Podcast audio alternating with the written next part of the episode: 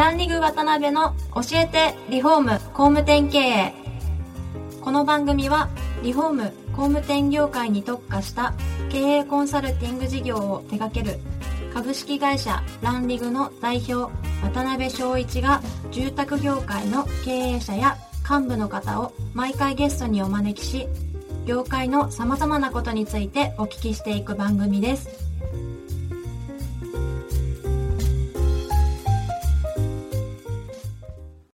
皆さんこんにちは。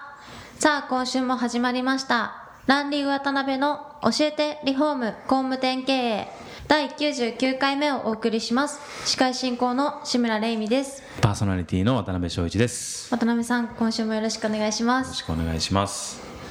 99回、はい。とうとうゾロ目になってしまいましたが、長かったような、短かったような本当よく続いてますね。はい。僕も多分23回でクレームの嵐で もうあの引っ込めって言われると思ったんですけど、なんとか100回を目前に、はい。えーまで運営することができました。そうですね、はい。ベテランですね。はい、心のこれはありません。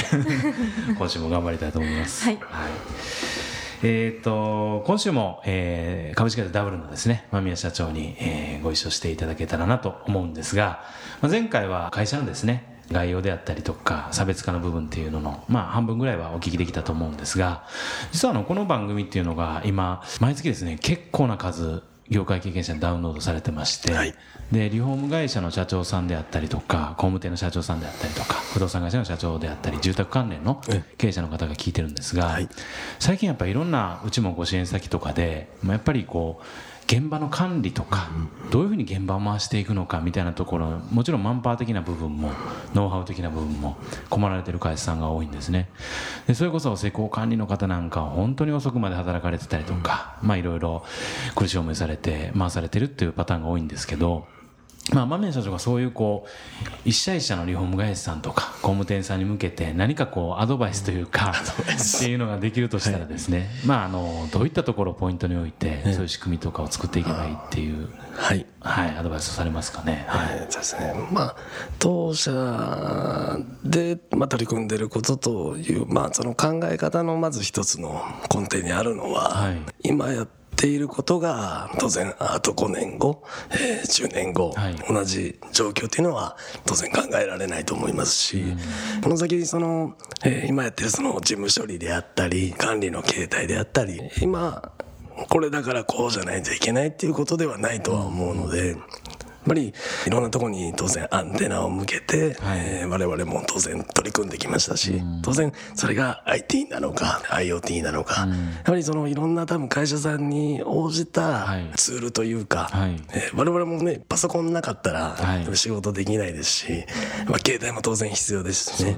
まあ、この環境一つで何かが変わる可能性があるっていうことを、はい。やっぱり常々、ね、社員含めて、あの取り組んでますので。なるほどまあ、そのサービスの一環としてやはりその、まあ、モニタリングであったりですとか、はい。その報告書とかの、まあ、作成するアプリであったり、えー今当社で7月にリリースするそのデイラップっていうあの、はい。簡単に言えばホワイトボードのウェブ版みたいな形ですね。まあ、工程表の中に、えー例えばね、今実際我々もそうなんですけどメールとか、あのチャットとかってなかなか追いつかないというか、そうですね。確かなんにで当然お客様も当然目的があってそれを伝えたいんだけども、はい。えーそれを消化できないタスクが施工管理とか、はい。えー営業の方に受け,、まあ、受け皿としてはあったりはいしますので、まあ、そういったところをその、まあ、私が作ったそのガラップっていうのはまあガントチャートみたいなものですね。でそういったところにお客様にその工程表をチケットを配って、はい。一緒に工程表を確認し合って、えーまあその日に例えば6月の30日に、はい。えー例えば何ですかねえー縦管の清掃がありますよとか、えー共用部の清掃があるから、はい。えー養生剥がしといてよとかそういったものを受け入れまあ本当本来はメールも目的があって、えー何かその日にいつ何か何をするためにお伝えるためにその連絡の手段だと思うので、はい。まあ、そういったところで当社は、まあ、モニタリングっていうサービス写真とか動画をそのままお客様に、あのそのデイラップの中で表現して、えーまあもしかしたら、まあ、現場での打ち合わせがイコールじゃなくて、ウェブでそれを表現できるような時代が来るかもしれないですね。まあそうですよね。確かに。そのうちまあ、当然現場は大事ですけども、やっぱりそれに要する、まあ、例えば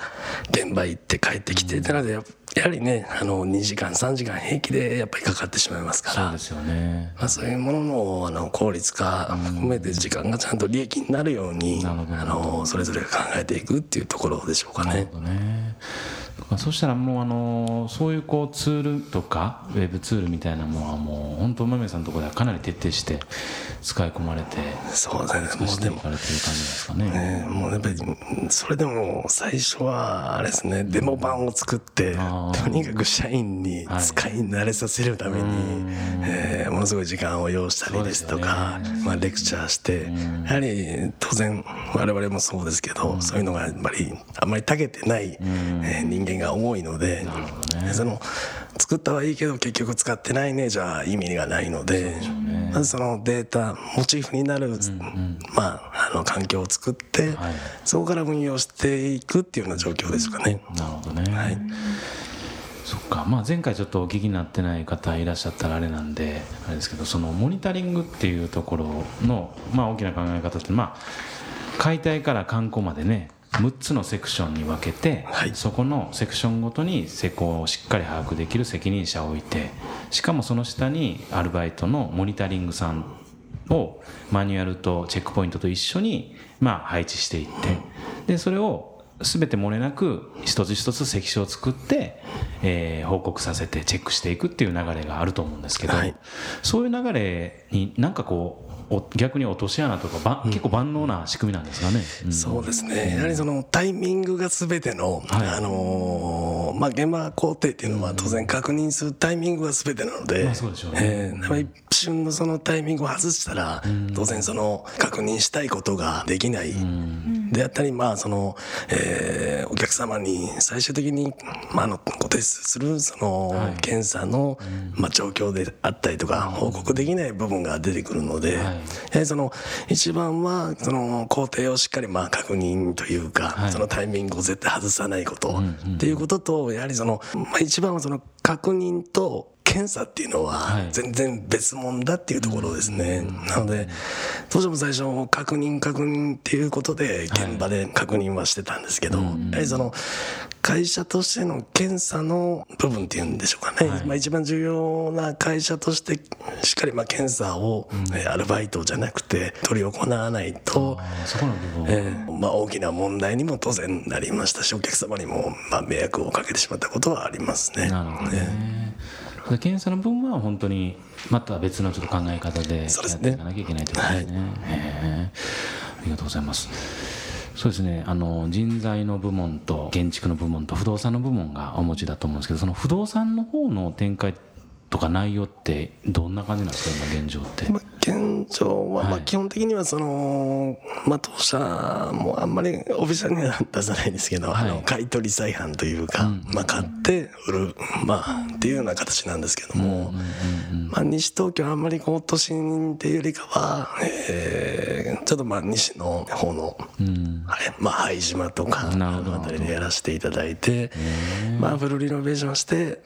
まあ、2000万以下で、あのー販売できるはい価格設定を、まあ、リノベーションをして、えー販売しているっていうようなところですかね。なるほどね。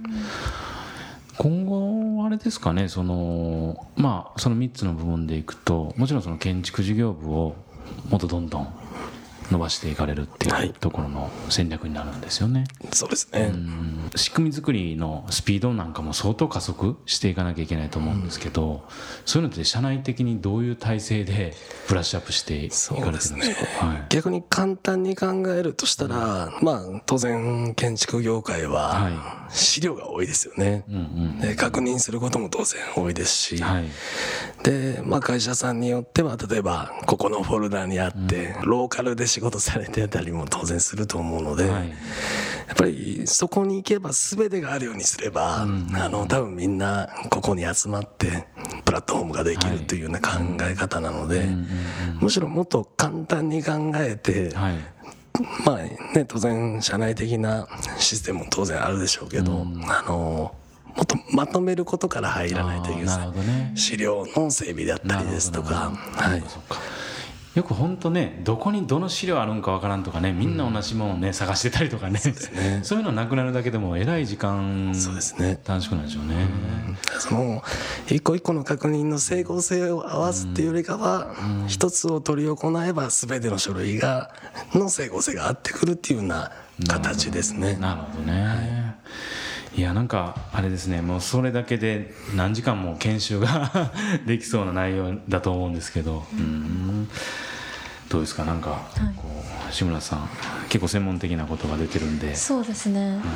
もう私は知識があまりない分ちょっと難しい感じに思ったんですけど、失礼しました。でも でもあの私もその結婚式の二次会のプランニングをしてる時に、実際こう会場様との打ち合わせとかあるんですけど、そこであの結構詰め込むと一日本当それだけで終わるっていう日があるので、その今の仕組みのその打ち合わせで移動時間が何時間かかるっていう思いはもうすごく分かって、最近むしろ一番大変もう嫌だなって思ってる部分なので、それが解消されただけでもなんか社員の方ってすごくすっきりはしてるんじゃないかなって思ってます。ね。だから実際そのね個人に今までのまあ事業我々もそうなんですけどやっぱり個人のそのできるできないにあの当然そこがあのなんですかねベースとしてあったのでやはい。はりそのうんまあなんですかねそれは会社としてちゃんと与えてあげないといけなくてそれは個人の能力じゃなくてえー会社としてこうえー流れを作って仕組みを作ってでその上でこれで仕事してね皆さんが残業なくストレスなく、えー高い給料をもらえてちゃんと家族ですあったりとかですね、に貢献できることが多分一番だとは思うんでね。ね。素晴らしい。なんか上からやな。もう本当の、本音の感想が、はい、そうですね。ポロッと出ちゃいましたね。そうですはい。わかりましたそうですね。ですからまああのセクションごとに分けられてそれこそモニタリングっていう体制を作られて関所作られてっていうことをやられる中でどれぐらい実際生産性って上がったんですか？はまあ、実際、まあ、具体的な数値ではないですけども、今の例えば、えー売上規模が、ね、15億の時と実際あんまり人数社員の人数は変わってないんですよ。本当ですか？はい、すごいですね。そう考えると、まあ、事業者としての可能性を感じますね。はい、いすごいですね。5億の時から。じ15億。あ15億の時から、はっていうことは2倍にはなってるってことですよね、そういう生産性が、うんありがとうございます、そしたらもっともっとお聞きしたいんですが。そうですね、はい。そろそろお時間が来てしまいました。なんかあの答えていただける範囲になると思うんですけどもし何か間宮さんにもっと深く聞きたいとかがあればぜひ番組のホームページからですね質問をお寄せいただければ、はい多分あの答えていただくのに相当費用はかかると思うんですけど あのあのお聞きしたいと思いますんでよろしくお願いします。はい。はいでは次回も間宮社長にはゲストでお越しいただきますのでまた詳しくお伺いしたいと思います本日はありがとうございました、どうもありがとうございました。ありがとうございました。今回もランリグ渡辺の教えてリフォーム工務店経営をお聞きいただきありがとうございました番組では渡辺や住宅業界の経営者幹部の方へのご質問を募集していますウェブサイトランリグにあるお問い合わせフォームよりお申し込みください。お待ちしています。